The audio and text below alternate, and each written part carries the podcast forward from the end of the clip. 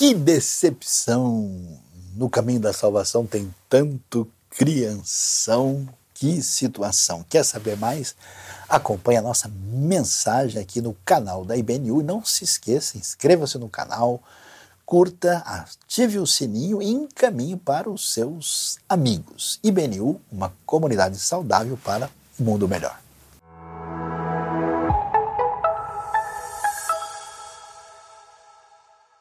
Chegou o momento quando vamos dar atenção ao ensino da palavra de Deus. Convido você então a abrir o seu coração, focalizar o seu entendimento para juntos estudarmos o que Deus tem a nos dizer ah, no texto de Marcos, capítulo 9.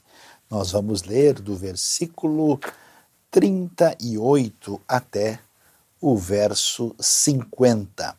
E hoje nós vamos falar sobre no caminho da salvação tem tanto crianção, é isso mesmo, preste atenção, porque aqui tem bastante lição.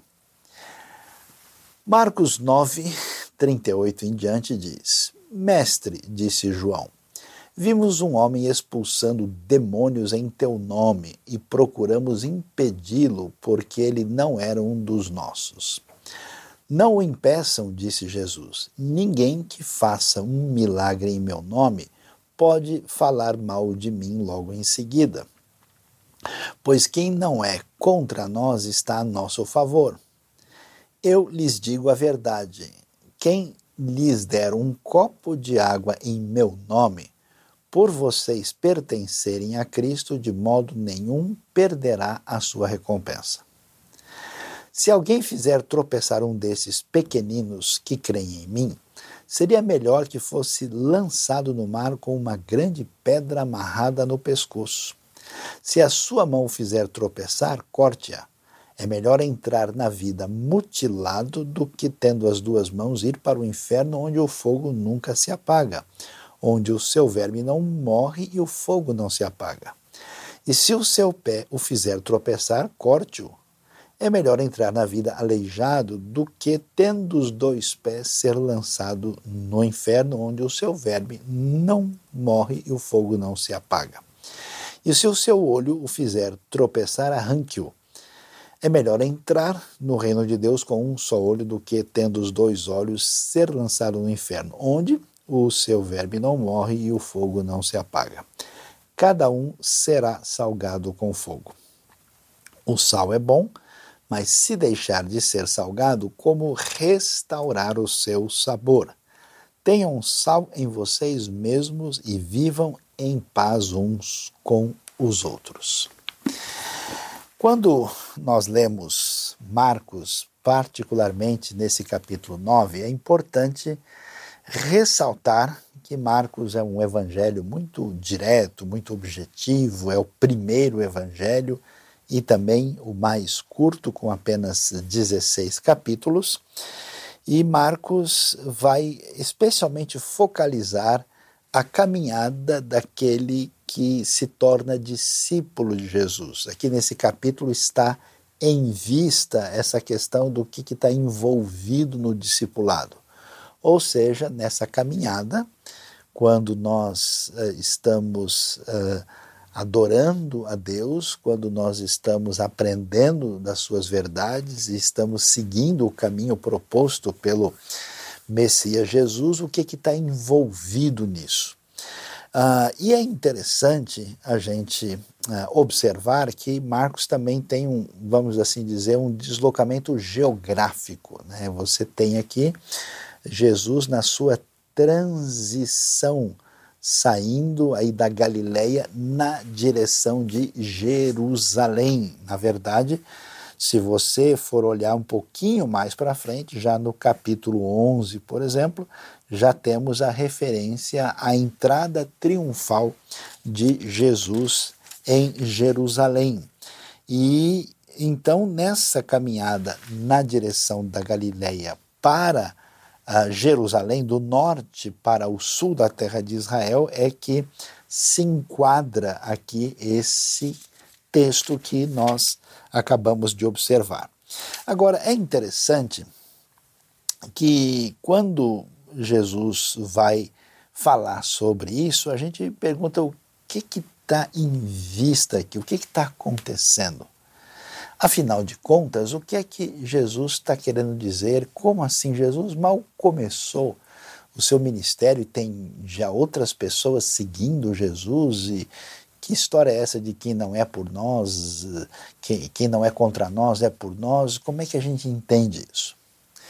Vamos observar e entender bem o que o Evangelho de Marcos está nos ensinando. Se olharmos um pouquinho antes, né, olhando aí a partir do versículo 33, quando Jesus ainda está em Cafarnaum, a discussão lá é quem deles era o maior. Então, Jesus vai tomar uma criança né, e vai dizer que quem recebe uma dessas crianças em meu nome está me recebendo, e quem me recebe não está apenas me recebendo, mas também aquele que me enviou. Então, o que, que acontece? Vamos lá, Jesus é, já tem aí né, uma caminhada ministerial é, de modo que ele já tem uma certa fama, já é conhecido. Jesus, com seus milagres, com tudo aquilo das multidões estarem indo atrás dele, ele está falando sobre o reino de Deus. A gente vai ver aqui, é, bem próximo daqui, logo no capítulo 10, por exemplo, você tem o pedido de Tiago e João. Então, o que está acontecendo? É um momento assim, digamos, do, da expansão ah, e da importância dos desdobramentos de Jesus, do seu ministério. E se você olhar as expectativas, os discípulos estão pensando em reino, estão já daqui a pouquinho querendo falar quando ele assumir o reino, quem é que vai ficar ali do lado, né? Então, quer dizer, toda a tentação aqui é por protagonismo, por domínio, por poder, por uh, se sentir e se achar importante nesse cenário. E diante disso, aí começa um caminho complicado, né? Quando a gente assim acha que nós somos discípulos especiais, que nós estamos numa posição, digamos assim, favorável, melhor, mais adequada, surge o problema que vai ser discutido no texto. Ou seja, agora os discípulos de Jesus, que são rudes, pescadores ali do Mar da Galileia começam a desfrutar, vamos assim dizer, de uma expectativa de fama, de poder, de protagonismo, e isso vira a questão que está por trás da discussão aqui. Por isso que anteriormente Jesus diz: ó, vocês viram uma criança, né? Para colocar um pouco de água nessa fervura, nesse descaminho que está se apresentando. Quando a gente acha que a gente é muita coisa, né, quando a gente entra nessa pegada indevida da aproximação do reino, o que, que acontece? De repente, eles encontram um homem expulsando demônios no nome de Jesus. E qual é a reação? Não, vamos impedir, porque ele não é do nosso grupo, ele não é dos nossos. E olha que coisa interessante. Preste atenção. O mundo antigo, o mundo pagão, tinha um certo respeito por judeus, e especialmente por uh, judeus rabinos e dedicados à espiritualidade, exatamente por causa dessa questão do exorcismo. De repente, o sujeito lá envolvido com tudo, com é coisa ligada com o mundo espiritual indevido, acabava sendo dominado por um demônio. Então eles chamavam: olha, tem aqui na cidade tem um rabino tal, tem um fulano. Esses judeus aí eles falam no nome de Deus e então, ah, o que, que acontece? Essa questão de exorcismo, vamos dizer, colocava a pessoa num patamar diferente. Na verdade, até hoje, né? Se alguém aí é chamado e dito que essa pessoa expulsa demônios, todo mundo vai olhar de maneira diferenciada. Além disso, a gente vai observar a questão que a mentalidade judaica da época pensava o seguinte: olha, se o pessoal está expulsando demônios, quer dizer que o reino de Deus chegou ou ele está chegando. Jesus mesmo vai dizer, né? Olha, vamos lá dizer para o João Batista, né, que os leprosos são purificados, os doentes são curados, os demônios são expulsos. Quer dizer, essa era a expectativa da chegada da era messiânica. Mas aí, de repente, os discípulos chegam, peraí, tem um cara aqui que não é da nossa congregação. Ele não é exatamente da nossa denominação, ele não é do nosso grupo e ele está expulsando o demônio. Então, imediatamente, o que, que acontece? Eles tomam uma atitude de impedir que o homem continuasse a fazer isso. E aqui nós temos a primeira grande lição que vem desse texto para a nossa vida. Qual é o nosso problema? É a nossa visão, e eu vou dizer a verdade, que é a visão de criação. Quando a pessoa imagina que o que envolve o reino de Deus, a ação da história da redenção está ligada a ele, ao seu grupo, à sua denominação, a uma particularidade muito pequena. Esse tipo de coisa aparece aqui. E a gente até pergunta, mas peraí, de onde veio esse discípulo? De onde vieram essas pessoas?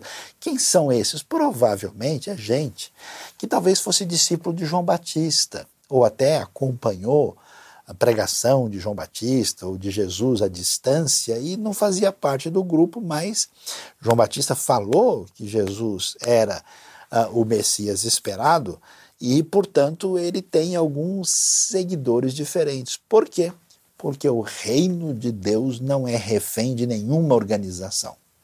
O reino de Deus não é refém de um simples grupo, não é refém nem do grupo dos discípulos primeiros. Então, isso é importante para a gente, vamos dizer, quebrar um pouco o nosso preconceito. Né? A gente tem né, uma, uma, uma história da cristandade muito ampla, com muitas divisões, com aspectos peculiares, até mesmo dentro do meio protestante evangélico.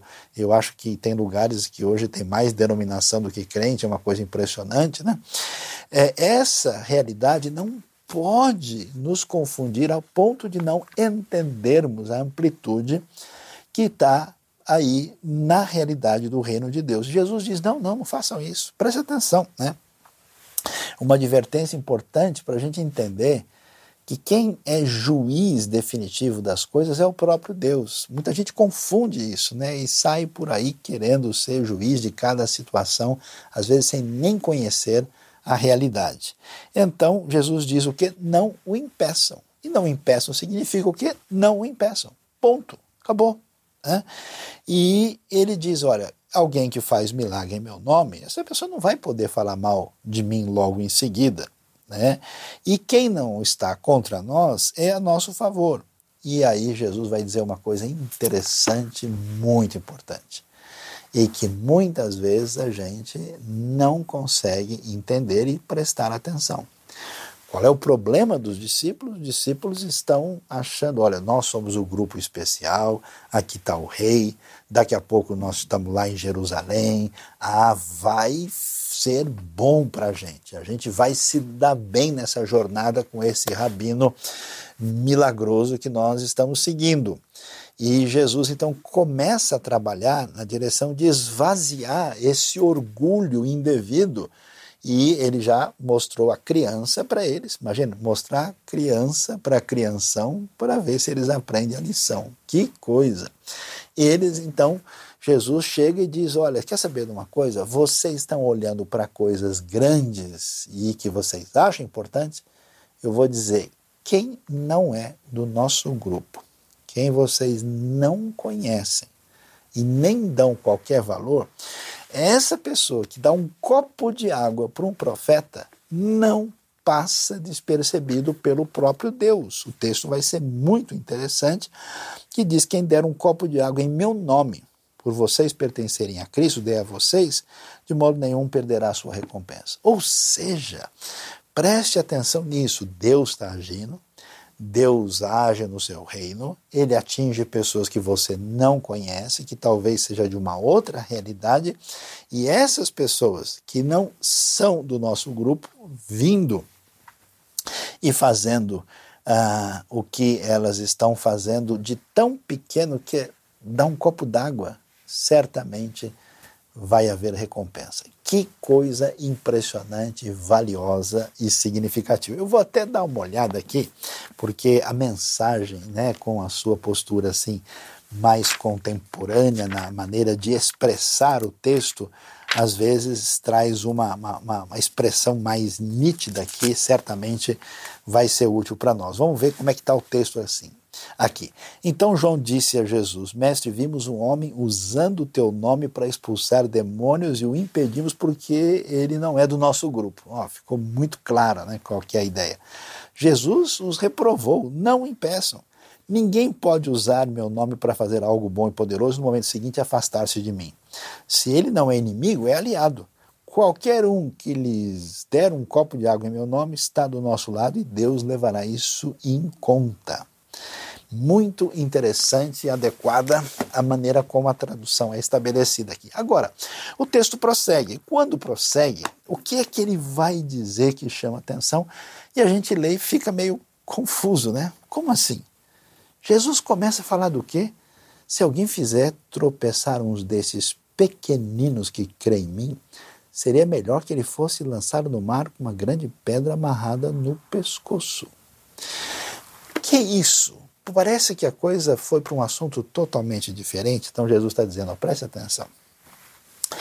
Esse negócio da gente querer se colocar no lugar errado, esse negócio de vocês acharem que são um grupo especial, os queridinhos de Jesus e diferenciados e estabelecerem esse distanciamento dos outros, você sabe que isso prejudica a coisa mais valiosa que é exatamente a união daqueles que fazem parte no reino de Deus. E o problema que nós temos aqui é o problema que já estava atacando a religiosidade daquele contexto.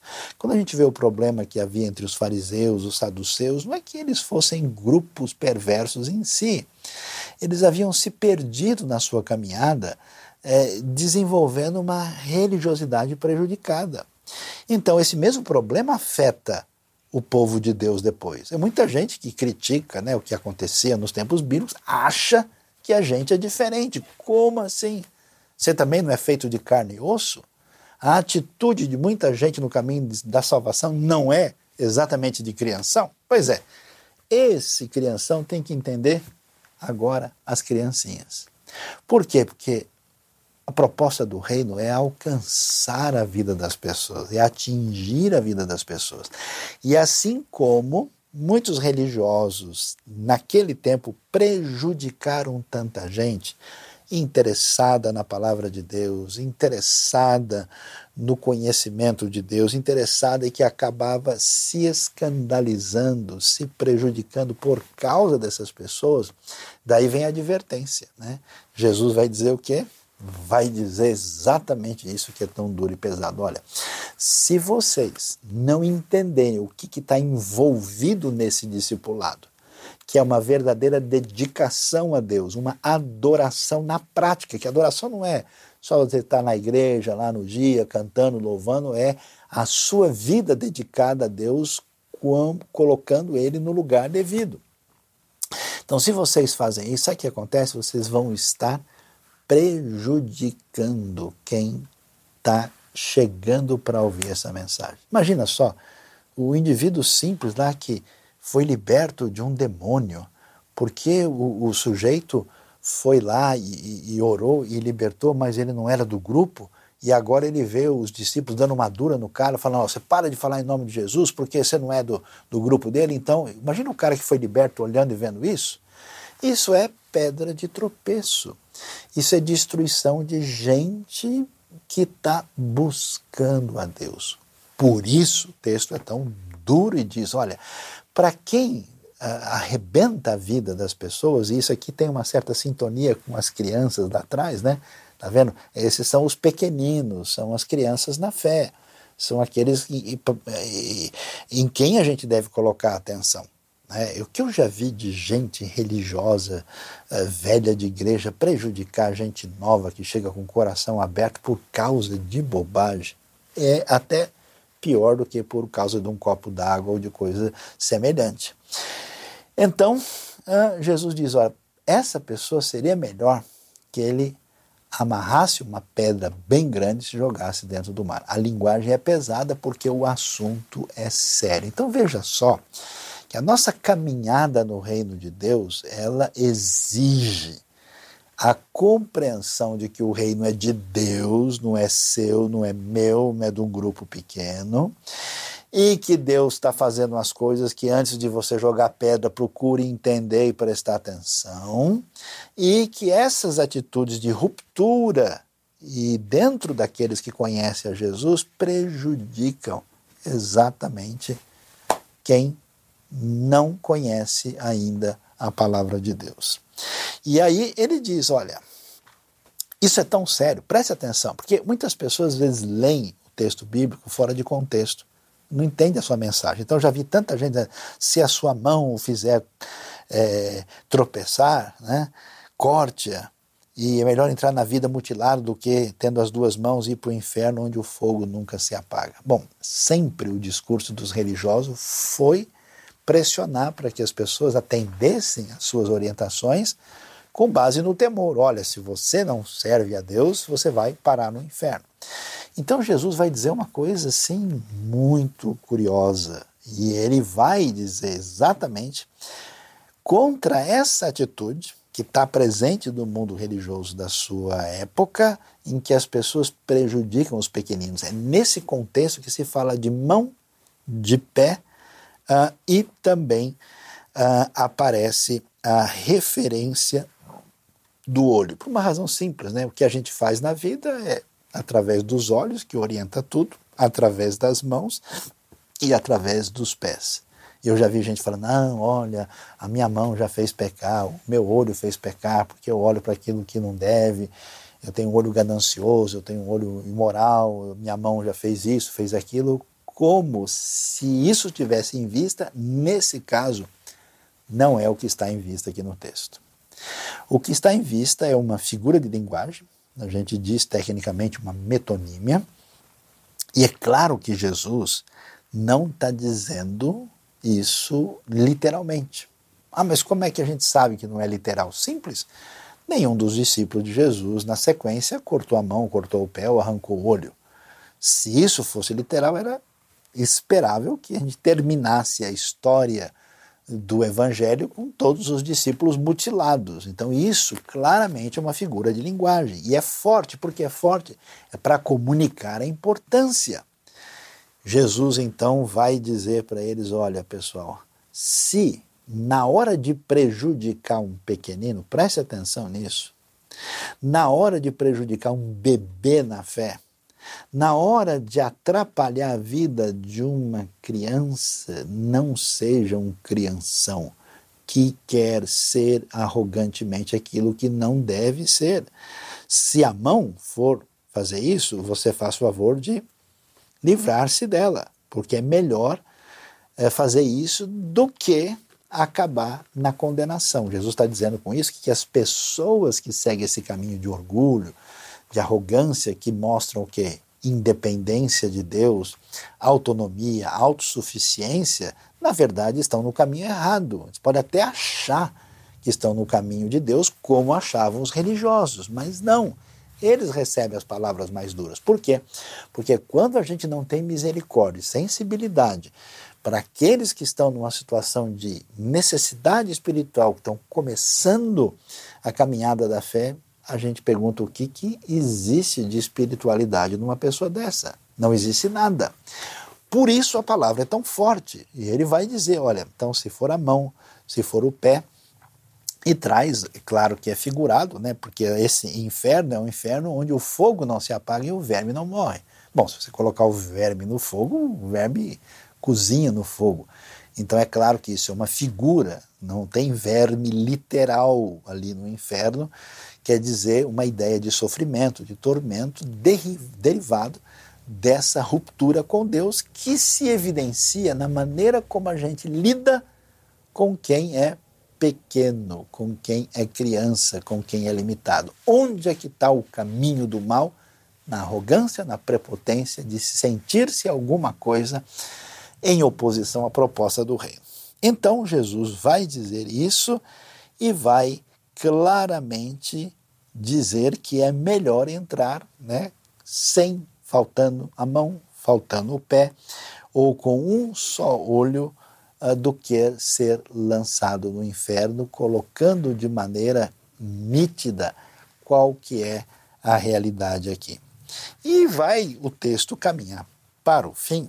Né? E antes de eu entrar nisso, eu vou mais uma vez aqui ler para a gente a mensagem para ver a força da expressão, né? porque o finzinho do texto parece complicado, mas a gente vai juntamente aqui entender. O que que o texto diz? Olha a clareza que ajuda aqui.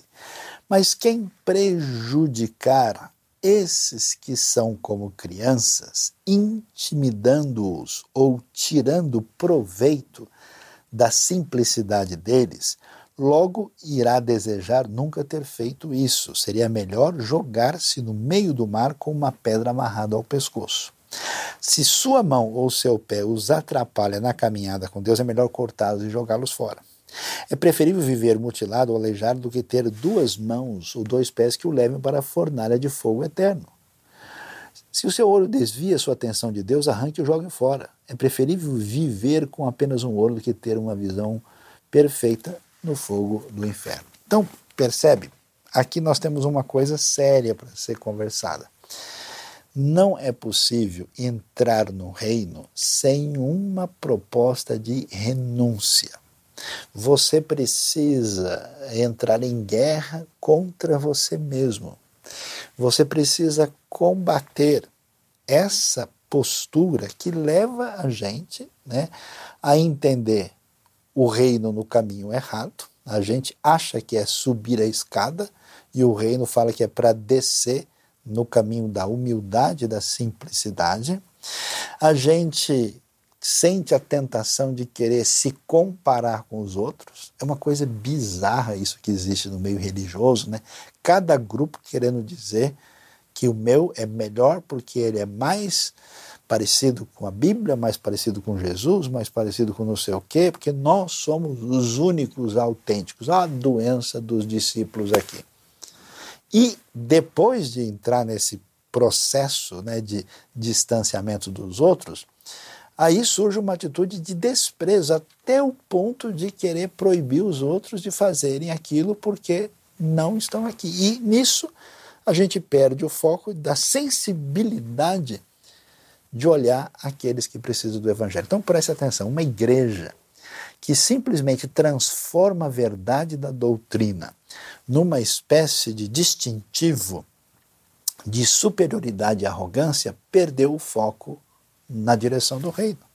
Uma igreja que perde a perspectiva da missão e de alcançar e de abençoar aqueles que estão sedentos e estão querendo, estão começando na, na, na, fé, é uma, coisa, é uma coisa especial, é linda, é maravilhosa. Quando você vê o brilho da pessoa que encontrou a Deus, como a pessoa está feliz, a pessoa assim lê a Bíblia, é como uma criança. E vem lá o crianção atrapalhar a criança abençoada caminhando no reino. Então, quer dizer, se tem alguma coisa em você que prejudica isso, que tem a ver com esse veneno perigoso que está ameaçando aqui os discípulos na sua caminhada, você tem que arrancar. Como se arranca a mão? Ou seja, vai doer. Você vai sentir mal, você vai se sentir diminuído, mas é como arrancar um olho, é como tirar o pé, é como cortar a mão para que a gente desça do trono, largue de querer ser rei e dê a Deus, ao Senhor, o seu devido lugar. E olha como a coisa é interessante, a gente vai prosseguir para o final do texto e ele chama atenção. Olha que coisa. Fala a verdade, você lê algumas coisas na Bíblia e a gente fala, mas por que está dizendo isso aqui? Ele diz: cada um será salgado com fogo. Bom, eu nunca vi nada ser salgado com fogo. Até agora eu só vi ser salgado com sal, né? O sal é bom, verso 50, mas se deixar de ser salgado, como restaurar o seu sabor? Tenham sal em vocês mesmos e vivam em paz uns com os outros. O que está em vista aqui? Que história é essa de sal e fogo? Por acaso Jesus abriu uma churrascaria com os discípulos, né? Não tem aquele negócio de sal e brasa, né? Então a coisa ficou animada. que história é essa de vocês devem ter sal em vocês mesmos? Que como é que é mesmo, né? É um negócio assim que chama atenção, né? É, o, o, sal é bom e, e não pode deixar de ser salgado, senão perde o sabor. Como é que a gente restaura? Tenham sal e terminam, vivam em paz uns com os outros. Como assim? Interessante. Se a gente achou forte a imagem do cortar a mão, o pé, né, tirar o olho, nossa, coisa aqui está ficando meio estranha. A figura de linguagem agora é um pouquinho mais forte. Ela vai é, lembrar para nós o sacrifício. O sacrifício é oferecido no fogo. E é interessante que a lei exigia, em, lá em Levítico, diz claramente: em todas as suas ofertas vocês devem acrescentar sal. Ou seja, uh, você oferecia o sacrifício né, uh, para Deus e o sal era pertinente, era importante. E o sal é, chama atenção porque o sal acaba sendo uma figura no mundo antigo, particularmente na Bíblia, que age contra a degeneração. Lembra-se, no mundo antigo não tem geladeira. Como é que você preserva o alimento? o jeito comum, normal, é como se faz em boa parte do mundo até hoje, nos lugares, vamos dizer, menos acessíveis a muita coisa tecnológica e eletricidade, a gente salga, né? É carne seca, né? aquela carne salgada, é carne de sol, é peixe seco, é bacalhau, todo mundo sabe como é que funciona isso. Então o sal tinha esse elemento. E Jesus, quando vai fazer referência aos discípulos, levando em conta essa metáfora tão compreensível, vai dizer: vocês são o sal da terra. E ele diz que vocês não podem simplesmente perder o sabor. Vocês não podem perder essa dimensão. E, nesse sentido, a ideia do sal está relacionada com uma ideia de purificação. Até vale a pena a gente olhar mais uma vez aqui a mensagem para ver a, a, a força do texto traduzido de uma maneira contextual adequada. Ele vai dizer o seguinte: olha, todos, cedo ou tarde, irão passar por um fogo purificador. Mas vocês serão preservados das chamas eternas. Por isso, preservem-se, vivam sempre em paz. Ou seja, o que Jesus está querendo dizer? Dizendo: olha, assim como na atitude de aproximar-se de Deus nos sacrifícios do Antigo Testamento, naquilo que trazia a oferta, onde você via sal e fogo, era uma aproximação de Deus que envolvia essa realidade da purificação. Jesus diz: Olha, vocês estão nesse discipulado passando por um fogo que é um fogo que traz essa purificação. Vocês precisam uh, oferecer-se a Deus dessa maneira completa. Vocês não podem perder essa capacidade de sal. Por isso ele diz: Dei, tenham sal em vocês mesmos, né? E a mensagem enfatiza a frase: vocês, né? É, passarão por um fogo purificador, vocês devem se preservar, porque quem faz isso é aquele que não vai passar é, pelo fogo eterno. São as pessoas do reino, são as pessoas que têm a vida atingida, modificada, e aí você vê como o texto é redondinho. Parece complicado, mas a gente percebe que não é. Porque quando ele fecha, qual é a última frase depois de dizer tenham sal em vocês mesmos? É vivam em paz uns com os outros. Mensagem colocou vivam sempre em paz. Ou seja, o texto termina com essa proposta. Por quê? Porque o nosso caminho, deixado ao nosso sabor, um caminho sem sal, um caminho de criação, é um caminho em que, na verdade, segundo a Bíblia, é um caminho de perdição. E a marca disso é exatamente essa postura de divisão, porque quando a gente faz isso, a gente, na verdade, está arrogando aquilo que pertence só a Deus para nós. Somos os juízes de tudo, somos o centro da ação de Deus na terra, somos aqueles peculiares diferenciados que não enxergam isso como gratidão a Deus, mas como motivo de orgulho e que foi a doença que matou a religiosidade presente nos dias de Jesus no primeiro século. Diante disso, eu quero convidar você a prestar atenção nesse texto e tomar atitude na sua vida. Em primeiro lugar, que você peça a Deus para ajudar a você enxergar a realidade além dos limites daquilo que você tem visto até hoje. É tão impressionante como pessoas parecem que não conseguem virar uma página, não conseguem olhar uma perspectiva diferente. O mundo com mais de 7 mil línguas, com uma diversidade étnica, com uma história cultural riquíssima, com uma variedade de cristãos. Eu tive a oportunidade de ver meus irmãos cristãos na Coreia do Sul, no Japão, na Indonésia, na China, em Moçambique, em Israel, na Alemanha, em Portugal, nos Estados Unidos, na Costa Rica, em Cuba, cada lugar a gente vê pessoas diferentes com um sabor peculiar.